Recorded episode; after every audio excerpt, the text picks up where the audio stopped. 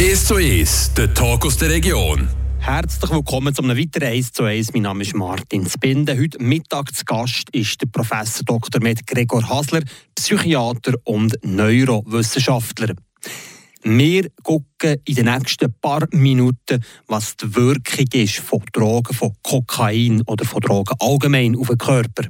Und ja, gerade als erstes für einen Einstieg, Gregor Hasler, was ist im Moment so das äh, Forschungsgebiet, wo ihr so dran seid? Meine Expertise ist eigentlich Depressionsbehandlung, Angststörungen, Essstörungen. Und vor allem entwickeln wir auch neue innovative Therapien. Ketamintherapie, jetzt die Psychedelika-Therapien, weil wir sind doch eine Forschungsabteilung, ist wie eine Zusammenarbeit zwischen dem FNPG und der Uni Freiburg. Ihr habt etwas äh, Einzigartiges in Europa, was zugelassen ist, in der Schweiz, ein sogenanntes LSD-Zimmer. Vielleicht kurz äh, Exodus in das LSD-Zimmer. Was, was ist das, das LSD-Zimmer? Genau, in der Schweiz ist das einmalig möglich, dass wir können sogenannte Psychedelika anwenden können. Das meinen wir vor allem LSD, Psilocybin, dann Pilz oder MDMA oder Namen Ecstasy bekannt. Auch Substanzen, die zum Teil missbraucht werden. Aber wir haben herausgefunden, wenn man das der Patient richtig auswählt und das eben sicher macht, so einem speziellen Zimmer, das wir hier haben, das sehr gemütlich ist, natürlich medizinisch betreut, dass das eine sichere Therapie ist und dass das Menschen helfen kann äh, mit schweren psychischen Störungen. Also da muss man, äh, um eine Bewilligung zu haben, also jeder Patient mit eine einzelne Bewilligung einholen, muss man zeigen, dass der Patient schon alle Therapien hat und die haben zu wenig gewirkt und darum kann man so eine Ausnahmebewilligung einholen für so eine Psychedelika-Therapie. Mit dem Ziel, dass es dem Patient besser geht? Absolut, ja. Das ist ein erklärtes Ziel. Wir misst auch, was ist das Problem. Wir haben eine Depression, ist eine andere Krankheit und die muss besser werden. Und wir müssen auch sofort wieder berichten als Bundesamt für Gesundheit. Und wenn das natürlich Nebenwirkungen haben was zum Glück selten ist oder einfach nicht wirkt, dann ähm, muss man das auch wieder stoppen. Gibt es äh, Zunahme an Patientinnen, wenn man jetzt vielleicht so auf die letzten zehn Jahre zurückschaut? Ja, das Interesse an dieser Therapie ist gewaltig. Oder? Es meldet sich jede Partei, jeden Tag ein paar Leute. Also wir haben natürlich die Kapazität nicht. Äh, momentan können wir gar keine neuen Patienten nehmen. Ähm, genau, das Interesse ist bei dieser Therapie ganz groß, ähm, weil das halt auch nicht so viel anbietet. Ja, ich habe jetzt schon drei, heute schon drei gehabt, also die meisten würde ich auf die Warteliste nehmen. Ähm, ja, aber da wären sicher 20 Personen gerade, die zur Abklärung kommen. Wie gesagt, es wird abgeklärt dann ganz viele eignen sich nicht und äh, bei gewissen äh, man eine Bewilligung ein, die kann immer abgelehnt werden. Das ist äh, ein langes und relativ kompliziertes Verfahren, bis man das kann durchführen kann. Das Stichwort gegeben, die neuen, moderneren Drogen, Psychedelika. Ich kann auch feststellen, dass es ähm, eine Zunahme gibt von, von Leuten, die das konsumieren. Es gibt natürlich Leute, die das privat nennen. Ähm, das, muss man sagen, hat eigentlich allgemein nicht zugenommen. Jetzt natürlich, wo sehr viele Studien publiziert werden, dass das kann nützen zum Beispiel Psilocybin bei der Depression, sieht man zwischen Amerika, dass doch depressive Patienten, weil die das nicht zur Verfügung haben, einfach ähm, illegal einnehmen. Wir empfehlen das ganz klar nicht empfehlen. Aber das sieht man, das ist jetzt basiert auf dieser Forschung.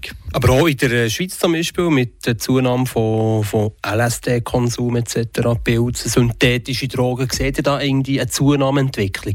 Ich glaube, die Studie zeigt das nicht. Es sind doch recht wenige Leute, die das nennen und die meisten nennen das auch nicht so viel. Äh, bei den Daten sind auch nicht so genau. Es ist sicher, äh, wenn wir denken, in Notfall oder Aufnahmen, sehen wir sehr selten äh, so Patienten. Du hast vorhin gesagt im Vorgespräch, LSD macht nicht süchtig. Was heisst das? Ja, das heisst, dass die Leute das nennen. Und das ist eine sehr intensive Erfahrung, würde ich sagen. Aber es ist nicht so, dass am anderen Tag die sagen, ich will das jetzt gerade wieder, weil es eben auch anstrengend ist. Das gerne mit einer Bergtour vergleichen. Vielleicht gehen sie eigentlich mal aufs äh, Matterhorn. Sie haben eine grosse Erfahrung. Äh, klar, sie kommen aber sind sehr glücklich, aber es ist nicht so, dass sie am anderen Tag gerade wieder dort rauf gehen Sucht heisst schon auch noch, dass man das unbedingt will und dass man dann auch bereit ist, anders aufzugeben, also seine Ehe äh, riskiert, sie Beruf riskiert, viel Geld wäre bereit auszugeben. Und das wäre ja beim Matterhorn auch nicht so. Also man geht vielleicht gerne nicht auf, aber man tut sein ganzes Leben aufgeben für die Tour in den meisten Fällen, eben weil es auch anstrengend ist. Und allgemein bei den psychedelischen Drogen, die im Umlauf sind, bei den modernen Drogen, hat ihr da irgendeine Veränderung festgestellt, eine Zunahme oder äh, ein Verhaltensmuster, dass man das bei Jungen, vielleicht auch bei OS-Schülern vermehrt antrifft. Genau, es gibt schon so gewisse Partysubstanzen, ist aber mehr Ecstasy, MDMA ähm, und eben Amphetamin und auch Kokain. Das, denke ich, sind Substanzen, wo man dann sehr in Mode sind, oder? Wo man so einen Antrieb hat, wo man ehrgeizig wird, wo man aggressiv wird. Das ist jetzt unsere Zeit. Oder? Sie haben gesehen, Psychedelika, die machen so hippie-mässig und wir sind nicht in einer Hippie-Zeit, von dem her ist das, glaube ich, nicht so eine Mode. Aber das andere, Amphetamin, Kokain, das denke ich, das sind momentan wirklich Gefahren und auch in den Partys sieht man das immer mehr. Kokain, das von diesen Kokspflanzen kommt, wie wirkt das in seiner verarbeiteten Form auf einen menschlichen Organismus? Wenn man das kurz möchte zusammenfassen. Was ist die Gefahr oder was ist die Wirkung vor der Gefahr? Genau, also das geht ins Hirn rein, also das Alkaloid, also wie Sie gesagt haben, ein pflanzlicher Stoff, der ins Hirn hineingeht und direkt also bei der Kommunikation, also Gespräch zwischen den Nervenzellen einwirkt. Und zwar ganz spezifisch durch das Dopamin, das ist eines von diesen Botenstoffen, Signalstoff, wird massiv erhöht. Und das macht dann, dass die Leute sich sehr in der Gegenwart fühlen, sehr wach, äh, sehr aktiv, auch Selbstwertgefühl steigt an und sie können also zur Aggressivität, zu mutigen Handlungen äh, neigen, das macht so attraktiv. Oder das nehmen auch Banker oder Manager, damit sie die Leistungsfähigkeit steigern können, zum Beispiel auch Sportler, weil sie leistungsfähiger sind. Ähm, das ist so die Attraktivität, das ist eine Leistungsdroge eigentlich. Eine Leistungsdroge, die quasi durch alle sozialen Schichten durchgeht, die aber auch abhängig macht. Richtig, es ist leider so, dass das Hirn sich dann anpasst, also an die Substanz und an den extremen Dopaminausfluss. Und wenn man es dann nicht mehr nimmt, dann hat man auf einmal einen Dopaminmangel. Also man fühlt sich dann ein bisschen depressiv, es geht das Gegenteil, nicht mehr so wach, nicht aktiv, Selbstwertgefühl stürzt ab.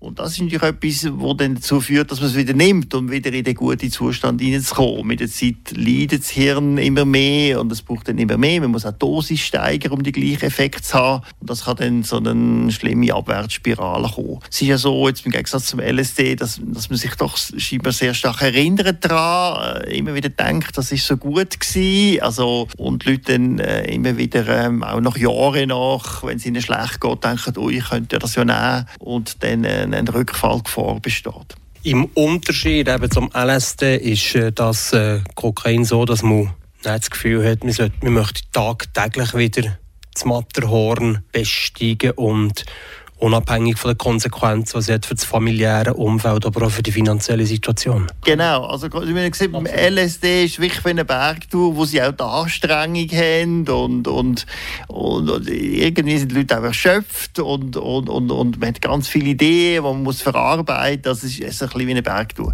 Das Kokain ist halt so wie mit einem Lift oder mit einem superschnellen Lift auf den Gipfel fliegt. Man hat ein Flash, wenn nur das Positive und es ist eigentlich gar nicht anstrengend anstrengend. Und das macht eigentlich den Kick, oder, wo man ohne Anstrengung hat, den Kick, was beim LSD eigentlich nicht gibt, der führt eigentlich auch zu sachtypischen Dopaminkick. Und LSD hat eben, ich muss sagen, alle Substanzen, die süchtig machen, haben den Dopaminkick. Und LSD, Psilocybin haben eben nicht, keinen Dopaminkick. Herzlichen Dank, Gregor Hasler, Fachspezialist und Psychiater, für den ersten Teil von dem heutigen 1 zu 1. Alles das im Rahmen von unserer Wochenserie über Drogen. Das Ganze könnt ihr natürlich dann auch nachlesen und lesen bei uns auf Frapp. Merci vielmals, Herr Hasler. Und äh, im zweiten Teil, nach einer kurzen musikalischen Pause, gucken wir auf die Auswirkungen vom äh, Kokain auf, äh, auf den Körper. Das ist sicher nochmal das Thema, aber ebenfalls auf, auf die Gesellschaft. Wir sind zurück heute Mittag in diesem 1 zu 1. Mein Name ist Martin Spinde. Mein Gast ist der Gregor Hasler, Fachspezialist, Psychiater und Neurowissenschaftler, forscht unter anderem auch für die Uni Freiburg. Es geht weiterhin um illegale Substanzen, nämlich um den Konsum von Kokain mit der entsprechenden Wirkung, mit der allgemeinen Auswirkungen sozusagen von Kokain. Genau, also ein ganz großes Problem haben wir besprochen, die Abhängigkeit. Das führt dazu, dass die Leute zum Beispiel auch kein Interesse mehr haben an normalen Sachen. Es interessiert, das ist eine typische Suchtentwicklung. Wenn nur das Dopamin ist oder, oder das Kokain ist interessant, das Hobby, der Sport, Familie, Menschen sind nicht mehr interessant. Also es ist eine Einengung von den Interessen, äh, das ist das Problem. Und das andere sicher äh, muss man berücksichtigen, dass es körperlich schädlich ist. Es wirkt nicht nur im Hirn, sondern im Herz. Es macht dass äh, Blutgefäße äh, verengt werden. Das kann zu Herzinfarkt führen. Man hat körperliche Schäden. Durch das ist man noch mehr erschöpft und da mehr hat man noch mehr das Gefühl, man braucht jetzt Kokain. Eine Frage von der äh, Menge, vom, vom Schweregrad schlussendlich, oder? Es, ist näher, es nimmt nicht exponentiell zu, aber es geht in die Tendenz hinein, oder? Genau, weil eben die Wirkung abnimmt. Man nimmt das Toleranzentwicklung. Also wenn ich gerade kurz nacheinander nehme, dann wirkt jedes Mal weniger, weil sich eben das Hirn daran gewöhnt und darum brauche ich dann immer mehr. Das andere spielt eine Rolle, wenn ich das zu mir nehme. Also je schneller man das nimmt, glaube das äh, Inhalieren oder wenn man das initiiert, dann ist es besonders süchtig machend. Wenn das wie die äh, Bauern hier in Südamerika die Coca-Pflanzen kauen, das ist es viel weniger gefährlich, weil das sind viel kleinere Mengen und vor allem es ist ganz langsam äh, geht das äh, in den Körper und das macht viel weniger süchtig. Suchtgefahr ist aber beim äh, Kokain extrem groß. Könnt ihr das so bekräftigen, bestätigen? Ja, das Risiko ist doch äh, sehr groß. Klar, es gibt immer einzelne Leute, die es nicht vertragen, die, die Angstzustände haben. Also es gibt Leute, die es einmal probieren und negativ reagieren. Klar, die werden auch nicht süchtig, aber bei denen, wo es natürlich besonders gut wirkt, die haben dann schon ein erhöhtes äh, Risiko, außer sie wirklich Gegensteuer leisten oder sehen ein, dass es gefährlich ist. Aber genau, also das ist doch eine rechte Rate, die dann, die dann langfristig Probleme hat. Dann gibt es noch die, die, wie soll man sagen, nicht superlativ, aber so mit äh, Heroin etc. ist es irgendwie in Vergleich zu bringen mit dem Konsum von, von Kokain? Oder muss man da wirklich zwei verschiedene Härtegrade sozusagen von, den, von diesen Drogen machen? Wir sind schon die harten Drogen, genau. Und da meint man schon Kokain und Heroin. Und das, klar, wirken die ganz anders auf andere Systeme, aber die haben schon Ähnlichkeiten. Aber die haben Ähnlichkeiten, dass sie so schwere Abhängigkeit machen, dass eben die Leute sich auch so verändern. Oder Persönlichkeit, dass sie eben wie Junkie werden, sich nur noch für Substanz interessieren.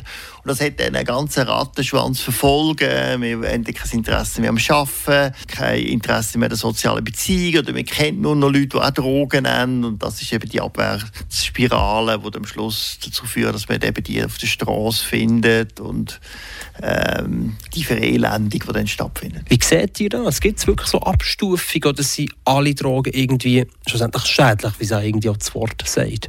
Gut, ich glaube, wenn wir ja LSD-Therapie machen, ist das der beste Beweis, dass man aus diesen Substanzen etwas Gutes machen können, wenn man das hochkontrolliert macht und unter Aufsicht. Ich glaube, Alkohol muss man auch sagen, das ist natürlich in grossen Mengen gefährlich, aber in kleinen Mengen scheint es äh, nicht gefährlich zu sein. Und ich muss sagen, der soziale Zusammenhalt, Verträge abschließt oder in der Kille hat man ja den Wein getrunken. Also, ich sehe nicht immer das Negativ, aber gerade Alkohol natürlich auch in kleinen Mengen auch positive Folge. Ich denke jetzt nicht so körperlich, das liest man manchmal auch, vor allem sozial. Also viele Leute kommen aus sich raus, können Hemmungen abbauen, können besser von sich erzählen. Ähm, das muss man schon auch sehen. Klar, beim Nikotin, das ist doch negativer, als man gedacht hat. Schon wenn man weniger raucht, das macht sehr, sehr stark abhängig, also noch mehr als Kokain. Und da sieht man halt auch, dass die Leute dann wirklich Jahre weniger äh, lang leben, äh, Lungenerkrankungen haben, Lungenkrebs, aber auch ganz viele andere Krankheiten. Da, glaube beim Rauchen sieht schlecht aus, beim Alkohol, kleine Mengen, äh, sieht es dafür äh,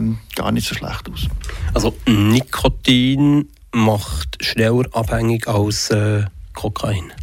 Genau, es ist schon so, dass wir sagen, harte und weiche Drogen, aber es ist schon so, also wenn Nikotin, Kokain wirken im Hirn recht ähnlich, aber klar, die verheerenden Folgen sind bei Kokain viel größer. Wenn man einfach nur schaut, ich tue jetzt einmal Kokain und wie viel ist denn Suchtgefahr, dann ist das doch nicht so groß wie bei Nikotin. Also das Nikotin schlägt alles. Also da kann man die Leute zum Teil einmal rauchen oder dreimal eine Zigarette und das sind schon in der Sucht und es ist also wirklich sehr, sehr schwierig von der Nikotinsucht wieder wegzukommen. Wie arbeitet ihr mit den Präventionsstellen zusammen, zum Beispiel mit Le Troplin oder mit anderen äh, Institutionen, privat oder öffentlicher? Gut, ich kann jetzt so nicht für das FMPG reden. Wir haben ja eine eigene Suchtabteilung und die hat natürlich auch die Kollaborationen, aber das äh, müssten Ihnen schon die zuständigen Fachpersonen erklären. Mit der Polizei?